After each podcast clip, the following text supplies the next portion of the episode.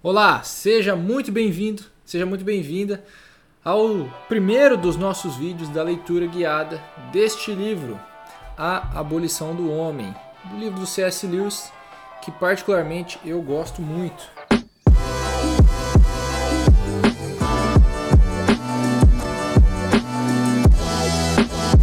Um livro pequenininho, porém até um pouco complicado de ler para algumas pessoas, tá certo? Então, se você de alguma forma sente dificuldade ao ler esse livro, não se preocupe, isso é normal, tá bom? Eu vou começar a leitura guiada dele, nós vamos fazer o primeiro capítulo nesse vídeo, né? São três capítulos e um apêndice. Então, nós vamos fazer três vídeos pelo menos aí, um sobre cada um dos três capítulos e quem sabe a gente faça um quarto vídeo para finalizar a coisa, certo? Eu não sei o que vai acontecer, mas é assim mesmo. então vamos lá, sem delongas. É, é importante a gente entender algumas coisas aqui do livro. A primeira eu acho que vale deixar dita desde o começo, que é o seguinte: C.S. Lewis ele vai fazer uma contraposição aqui neste livro entre um pensamento relativista e aquele pensamento objetivo, que enxerga como existentes o bem, a beleza e a verdade. Sabendo disso, você provavelmente já vai compreender melhor o que ele escreve aqui. Segunda coisa que a gente pode também deixar clara desde o começo é que este tal livro verde que ele cita aqui no, na Abolição do Homem é um livro chamado O Controle da Linguagem, uma abordagem crítica à leitura e à escrita. De dois caras, né? o Alec Ray e o Martin Catley. Se não me engano, é esse o nome deles aqui, tá? Então, se por algum motivo você ficou curioso para saber que livro é este, tá aí o livro, você pode procurar ele. Então veja, é importante só entender o nome, olha, o controle da linguagem, uma abordagem crítica à leitura e à escrita. Veja, esse livro tinha, né, o título dele dá a entender que ele quer fazer uma crítica à leitura e à escrita e ajudar os estudantes de alguma forma a melhorar nisso daí. A verdade é que C.S. Lewis vai mostrar que esse livro faz várias coisas que não são nada a ver com a crítica à leitura e à escrita. Mas vamos começar aqui do primeiro da primeira página aqui, página 11, e a gente continua e vai conversando no decorrer do livro, da leitura. Capítulo 1: Homens sem peito. Tenho minhas dúvidas se estamos dando a devida atenção à importância de livros-texto usados nas escolas de ensino básico. Eu também tenho minhas dúvidas, viu, C.S. Lewis? Esse é o motivo por que eu escolhi como ponto de partida dessas preleções um livro didático de língua inglesa, destinado aos meninos e meninas das séries finais. Não acho que os autores desse livro, havia dois deles, pretendessem prejudicar alguém. E eu lhes devo um agradecimento, ou ao seu editor, por terem me enviado um exemplar de cortesia, embora eu não tenha ao mesmo tempo nada de bom a dizer deles. E essa é uma situação delicada. Não quero expor ao ridículo dois modestos professores que estão na ativa, já que eles deram o melhor de si dentro do que, espera, do que estava ao alcance do conhecimento deles. Mas não posso me calar sobre o que eu penso ser a tendência real do trabalho deles. Por isso, proponho emitir os omitir os nomes e assim me referir a esses senhores como Gaio e Tito, e ao título e ao livro deles como Livro Verde. Mas eu, mas eu lhes garanto que esse livro existe e que o tenho na minha biblioteca. Muito bem. No capítulo 2, Gaio e Tito citam a famosa história de Coleridge junto à queda d'água. Você há de se lembrar, se você já leu, né? A gente que não leu não há de se lembrar de nada. De que havia dois turistas presentes. Um que a chamou de sublime e outro de bela. E que Coleridge endossou o primeiro juízo mentalmente e rejeitou o segundo, horrorizado. Bom, Veja o que Gaio e Tito dizem sobre este trecho. Gaio e Tito assim comentam o caso. Quando o homem disse, disse isso é sublime, parecia fazer uma observação sobre a queda d'água. Na verdade, ele não estava fazendo nenhum comentário sobre a cachoeira, mas uma observação sobre os seus próprios sentimentos. O que ele realmente quis dizer foi: na minha cabeça, os sentimentos têm a ver com a palavra sublime. Em suma, tem os sentimentos sublimes. Cara, adendo meu aqui, não faz nem sentido isso aqui, você vai ver por quê. Ele vai explicar aqui já, olha só. É, pulando para baixo aqui, o C.S. Lewis diz, olha, é, mesmo na sua própria visão do Gaio Tito, e em qualquer outra que se possa imaginar, ao dizer isso é sublime, a pessoa não quer dizer tenho sentimentos sublimes. Mesmo se reconhecermos que a noção qualitativa de sublimidade seja simples e unicamente uma projeção de nossas próprias emoções nas coisas, ainda assim, as emoções que incitam as projeções são os correlativos e, portanto, quase os opostos das qualidades projetadas. O que ele está dizendo? Se eu digo que algo é sublime, isso não, não, quer dizer que o meu sentimento é sublime. Pelo contrário, o meu sentimento ele tem que ser algo muito é, menor para eu entender que aquilo é grandioso, que aquilo é maior, que aquilo é sublime. Se quisermos reduzir isso é sublime a qualquer afirmação sobre os sentimentos de quem está falando, a tradução apropriada seria tenho sentimentos humildes. É o que faz sentido, olha. Se eu digo que algo é sublime, é, é claro que eu estou me colocando numa posição inferior ali, né? De humildade frente à coisa. Então não faz sentido os caras afirmarem que quando eu digo algo é sublime, eu estou dizendo os meus sentimentos são sublimes. Mas claro que não. Meus sentimentos só podem ser sentimentos de quem olha para a coisa e se entende, né? Menor, menor de não de uma forma pejorativa, mas que entende a grandiosidade daquilo que está olhando.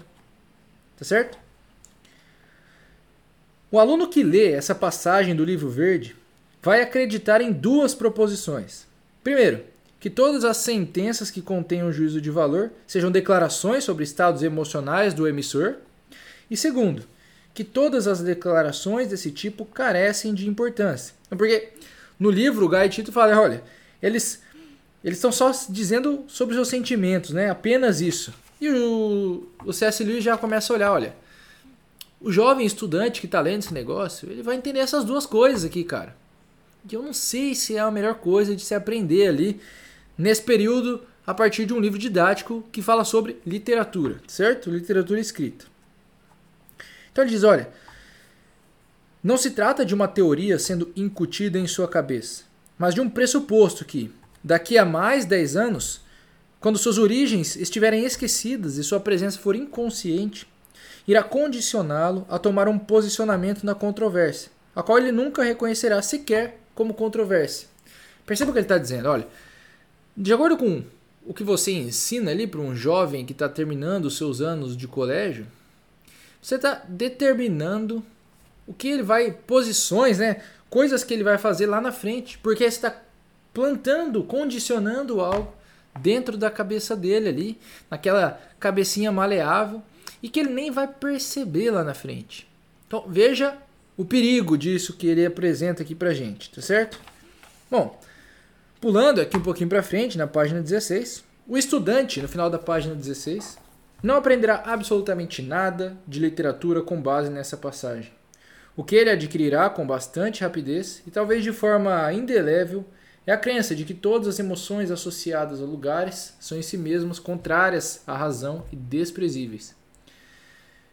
Existem dois tipos de homem, a quem não adianta oferecer um artigo de opinião falaciosa sobre patriotismo e honra. Um é o covarde, obviamente, e o outro é o homem honrado e patriota, obviamente também. Nada disso é apresentado ao aluno. Pelo contrário, ele é encorajado a rejeitar a atratividade do oceano ocidental, com base no argumento bem perigoso de que, ao fazê-lo, ele provará ser um camarada esperto, que não pode ser enganado por especulações baratas. Ao mesmo tempo em que Gaio e Tito não lhe ensinam nada sobre letras, né, que era o objetivo do livro, extirpam de sua alma, muito antes de ter crescido bastante para escolher, a possibilidade de ter experiências defendidas por pensadores de maior autoridade, como generosas, frutíferas e humanas. Então percebe o que ele está dizendo, né? Olha, o Gaio e Tito, eles vão estragando a mente desse jovem que ainda não tem um discernimento bem construído para entender tudo isso daí e já vão condicionando de certa maneira a mente deles para o futuro. É uma coisa um pouco grave, tá? Um pouco com eufemismo. então vamos lá. É, até aqui, vamos pular aqui para a página 18, né? Até aqui, partir do pressuposto de que professores como Gaio e Tito não têm uma visão geral do que estão fazendo. Portanto, não pretendem que sua ação gere consequências de maior alcance do que de fato terá. É claro que há outra possibilidade. O que chamei, partindo do pressuposto de sua concordância com certo sistema tradicional de valores, de primata civilizado e de homem urbano mesquinho, pode ser precisamente o tipo de pessoa que eles de fato querem produzir. Perceba isso que ele está dizendo aqui, olha. Olha, eu vou assumir que esse Gaio e o Tito aí, eles estão fazendo esse negócio sem querer, né? Eles, na verdade, eles fizeram sem querer essa parada, eles são meio né, sem noção. Mas tem uma outra possibilidade, é lógico, de que eles queiram de fato né, manipular a mente desses jovens. Inclusive, sobre isso, eu recomendo que você leia um livro chamado Maquiavel Pedagogo. Tá? Eles podem estar pretendendo fazer uma limpa nos valores tradicionais e dar início a um novo conjunto de valores. Essa posição será discutida mais adiante. Se é essa a posição que Gaio e Tito estão defendendo, devo, por ora, contentar-me em destacar que se trata de uma posição filosófica, não literária. Muito bem, eles estão dando um livro que é uma crítica à leitura e à escrita, mas eles estão defendendo uma posição de um relativismo, né? de uma ausência de uma verdade objetiva. E isso não tem nada a ver com literatura, isso daí é filosofia. É isso que C.S. Lewis está dizendo e é de fato o que é. Né? Então, ele vai ignorar isso por, pelo momento, vai dizer, ah, eu acho que esses caras estão fazendo isso sem querer. Então, vamos continuar aqui. Então ele vai falar de dois pontos, né, que ele pensa sobre o Gai e Tito terem confundido ali, terem errado. Então veja, o primeiro ponto é que ele diz, olha, é, acho que eles, eu duvido que eles tenham planejado sob pretexto de ensinar inglês propagar sua filosofia. Penso que recaíram nisso pelos motivos a seguir. O primeiro ponto é, olha, é que é difícil mesmo. Crítica à literatura é um negócio difícil. Mas o segundo ponto é o que me interessa aqui na nossa leitura. Ele diz: olha, em segundo lugar, página 20. Penso que Gaio e Tito podem ter honestamente compreendido mal a necessidade educacional mais urgente do momento. Eles veem o mundo ao seu redor abalado pela propaganda de natureza emotiva. Passou a moto aqui. Aprenderam a partir da tradição que a juventude é sentimental e concluem que a melhor coisa a fazer é fortalecer as mentes dos jovens contra as emoções. Então, ó, ele tá dizendo, ó, esses caras que perceberam que a juventude é sentimental. Então eles chegaram à conclusão, para a gente proteger a juventude do seu sentimentalismo, nós vamos acabar com os sentimentos. Pera lá, C.S. Lewis pensa que deve ser um pouco diferente. Ele diz o seguinte, olha, minha própria experiência como professor diz o contrário. Para cada aluno meu que precisa ser protegido contra um leve excesso de sensibilidade, há três que precisam ser despertos do sono da fria vulgaridade. Ou seja, 75% dos meus alunos precisam é de emoção certa no lugar certo. É basicamente isso que ele está dizendo. A defesa certa contra sentimentalismos falaciosos é incutir sentimentos corretos. Quando ajudamos a sensibilidade dos nossos jovens a morrer de inanição, o que fazemos é só torná-los presas mais fáceis do propagandista. Muito importante isso que o C.S. Lewis coloca aqui. Olha, eu devo dizer que eu concordo com ele a partir da minha experiência como é, ali professor e como criador de conteúdo na internet. O que eu mais vejo é uma má, uma, ordena, não, uma ordenação muito ruim dos sentimentos das pessoas que leva a uma confusão tremenda. Inclusive, quando eu falo das pessoas, eu me incluo nisso porque eu passei por isso. Então, é muito interessante o que ele diz, eu concordo. Olha, o que a gente tem que fazer não é tirar o sentimento, mas é organizá-lo, colocar ele no lugar certo. É isso. Então vamos lá. Então ele continua, né? E na página 21 ele vai pegar aquele trecho do belo e do sublime e vai, então, organizar o pensamento dele e dizer o que ele pensa. Olha, a razão por que Coleridge concordou com o turista que chamou a catarata de sublime e discordou daquele que a chamou de bela foi, óbvio, por acreditar que a natureza inanimada era tal que certas respostas pudessem ser mais justas ou ordenadas ou apropriadas do que outras. Presta atenção. O Gaio e Tito, eles dizem que quando o cara fala esta catarata é sublime, ele está falando sobre o sentimento dele. Aí o C.S. Lewis fala, cara, mas veja bem, se o, se o Coleridge, se isso fosse sentimento, o cara não poderia concordar ou discordar desse negócio. Né? Você fala assim, ó, você vem para mim e fala, eu tô me sentindo mal. Eu falo, eu discordo. Que, que é isso? Não tem como eu discordar desse negócio. Só tem como eu discordar se eu entender que a sua colocação sobre aquela catarata ela está mais correta ou menos incorreta, mais ajustada ou menos ajustada ao que de fato a catarata é. Ou seja, eu entendo que é algo objetivo, né? a catarata é de fato dessa forma, e com isso eu digo, olha, sublime parece estar concordando, entrando em conformidade com o que é a catarata. E belo, na minha opinião, parece não estar entrando em conformidade. Então é disfórmico essa coisa. Veja, se fossem sentimentos, não daria para concordar ou discordar. Logo, quando ele fala que quando eu digo, né, quando o Gai e Tito dizem que quando eu falo isto é sublime, eu estou falando sobre um sentimento, logo ninguém mais pode discordar de mim, porque é um sentimento. Como é que você vai discordar do meu sentimento? Né? Então, veja que interessante o que ele está dizendo. Cara, não tem, isso aí não é uma simplesmente uma reprodução do sentimento. Ou só seria se eu eliminasse o caráter objetivo do que é aquela catarata, de fato. Olha, há uma objetividade bela, né, que diz se essa né, de beleza, que diz se essa catarata ela é bela ou não. E a partir dessa objetividade é que eu digo que o, se o que eu estou dizendo sobre ela é está conforme, está em conformidade com isso ou não. Então, ele diz o seguinte, olha, pulando aqui na página 22, Santo Agostinho define a virtude como ordo amores, a condição ordenada das afeições. Cara, grife essa parte, né? A condição ordenada das afeições, em que cada objeto está de acordo com aquele tipo de grau de amor apropriado para ele. Aristóteles diz que o objetivo da educação é nos deleitarmos e sofrermos com as coisas que nos devem causar deleite e sofrimento. Então, ora, se eu cresço, né? Se eu vou lá, tô lá na escola, e eu cresço com os meus sentimentos desordenados, pode ser que eu me deleite com algo que deva ser me causar sofrimento e eu sofra com algo que deva me causar deleite, você percebe? Então, isso pode se tornar um problema lá na frente. Por isso, o C.S. Lewis, ele pega essa visão que defende, é melhor a gente mostrar um sentimento ordenado do que tentar extirpar o sentimento de dentro do jovem ali. Muito bem. Na página 23, ele vai chegar aqui no tema central, né? No que ele vai usar como o centro aqui dos seus argumentos no livro. No capítulo final, aqui na página 23. Os chineses também falam de uma grandiosa, né, de uma coisa grandiosa, a maior de todas, chamada Tao. Trata-se da realidade que vai além de todas as situações, o abismo que havia antes do próprio Criador.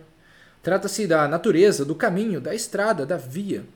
Olha, basicamente, o tal, o que, que ele é? Ele é aquela lei natural por trás das coisas, sabe? É isso que ele quer. Ele vai usar como tal. Aí ele fala: Olha, eu vou usar esse tal como essa lei natural, e aqui na página 24 ele deixa bem claro, olha, que é essa doutrina do valor objetivo. Então aqui fica muito claro a ideia do C.S. Lewis. Olha, há um valor objetivo nas coisas, que é ao contrário do que dizem Gaio e Tito. É basicamente isso que o C.S. Lewis vai fazer nesse livro. Né? Então ele diz aqui, página 24.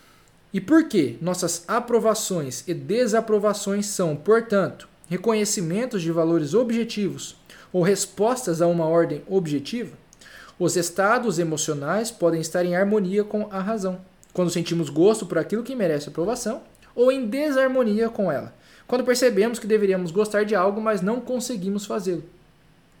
Nenhuma emoção é, em si mesma, um juízo. Nesse sentido, Todas as emoções e sentimentos são alógicas, mas elas podem ser racionais ou irracionais quando se conformam ou deixam de se conformar à razão. O coração nunca toma o lugar da mente, mas ele pode e deve obedecê-la. De acordo com essa visão, né? Então, é... cadê? De acordo com a visão, então, ele vai descer aqui no parágrafo seguinte, na página 25. De acordo com a visão do Gai e Tito, né, de que o sentimento se opõe à razão, de que não é essa objetividade, o mundo dos fatos, sem um só traço de valor, e o mundo dos sentimentos, sem um só traço de verdade ou falsidade, justiça ou injustiça, entram em confronto, sem que haja qualquer possibilidade de aproximação. E aí, disso ele parte, né, para nós fecharmos aqui o capítulo nas suas últimas páginas. Na página 27, então ele sai disso para chegar e dizer aqui, olha, só há duas possibilidades abertas para Gaio e Tito. Ou eles devem trilhar todo o caminho e menosprezar este bem como qualquer outro sentimento, ou devem se preparar para produzir de fora um sentimento que eles acreditam não possuir nenhum valor para o aluno e que pode lhe custar a vida, porque é útil para nós, os sobreviventes, que nossos jovens devam sentir isso. Se eles optarem pelo segundo caminho, a diferença entre a velha e a nova educação será significativa. Para mim, esse trecho é extremamente importante. Muito importante mesmo. Enquanto a velha educação se empenhava numa iniciação, a nova meramente condiciona. A velha lidava com os seus alunos como pássaros adultos lidam com os filhotes quando lhes ensinam a voar. A, no, a nova com eles, a nova lida com eles mais como um domesticador de aves que lida com jovens pássaros, fazendo-lhes isso ou aquilo com um propósito que as próprias aves desconhecem. Em uma palavra, a antiga era uma espécie de difusão, homens transmitindo humanidade para outros homens. A nova não passa de propaganda. Eu, Elton, devo confessar que é possível enxergar essa nova educação em muitos lugares, certo? E para finalizar, então, ele diz: olha, sem o auxílio das emoções treinadas, o intelecto é impotente contra o organismo animal. E aqui nós vamos entender então o nome do primeiro capítulo, na página 29. A operação do livro verde de gêneros semelhantes é produzir o que pode ser chamado de homens sem peito. Né? Uma alusão ao que ele diz no parágrafo anterior, que é essa parte que, olha, fomos instruídos quanto a isso há muito tempo por Platão. Da mesma forma que o rei governa por meio da sua nobreza, a razão do homem deve governar os meros apetites por meio do elemento essencial. A cabeça governa os membros inferiores por meio do peito, que é o trono de que nos fala, de que nos fala Alanos, na, da magnanimidade, de emoções organizadas pelo treinamento do hábito para ter sentimentos estáveis. Sentimento, magnanimidade, peito. Esses são os oficiais da relação amorosa entre o homem cerebral e o visceral, pois pelo intelecto ele é simples espírito e por seu apetite mero animal. E nós homens somos o que? Os dois. Então o que ele está dizendo, olha, esse livro verde e vários outros estão criando o que se pode chamar do homem sem peito. É só cabeça. Mas homem sem peito não é homem. Ora, trata-se de um ultraje o fato de usualmente se falar deles como intelectuais. Isso lhes dá a chance de dizer que um ataque a eles é um atentado contra a inteligência. Não é bem assim.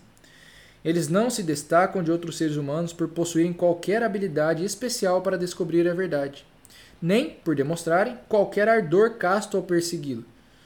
Na verdade, seria estranho se eles se mostrassem assim. Uma devoção perseverante à verdade, um belo senso de honra intelectual não podem ser sustentados por muito tempo sem o auxílio do tipo de sentimento que Gaio e Tito menosprezariam tão prontamente quanto qualquer outro. Não é o excesso de pensamento, mas uma carência de emoções férteis e generosas que os marca. Suas cabeças não são maiores que as ordinárias. É a atrofia do peito, que se situa abaixo, que os faz parecer assim. Em uma espécie de ingenuidade macabra, removemos o órgão e demandamos sua função. Criamos os homens sem peito e esperamos deles a virtude e a iniciativa. Zombamos da honra e ficamos chocados ao encontrar traidores em nosso meio. Nós os castramos e exigimos dos castrados que sejam frutíferos. E assim a gente termina o primeiro capítulo da abolição do homem, com essa indicação clara de C.S. Lewis, da sua visão do que vem acontecendo, né, do que faz um livro como esse, que é justamente retirar o peito do homem e depois cobrar-lhe, né, cobrar-lhe o coração. Ora, mas você tirou o peito dele, cara. É, retirar o, a capacidade de ordenar as suas emoções, mas pedir que ele seja virtuoso. Como é que você é virtuoso sem as emoções ordenadas? Como é que eu vou honrar alguém, o meu país, cuidar da minha família sem as emoções ordenadas? Bora, é isso. Certo? Finalizamos o primeiro capítulo. Nos vemos no próximo vídeo para o segundo. Um grande abraço. Esse é o começo.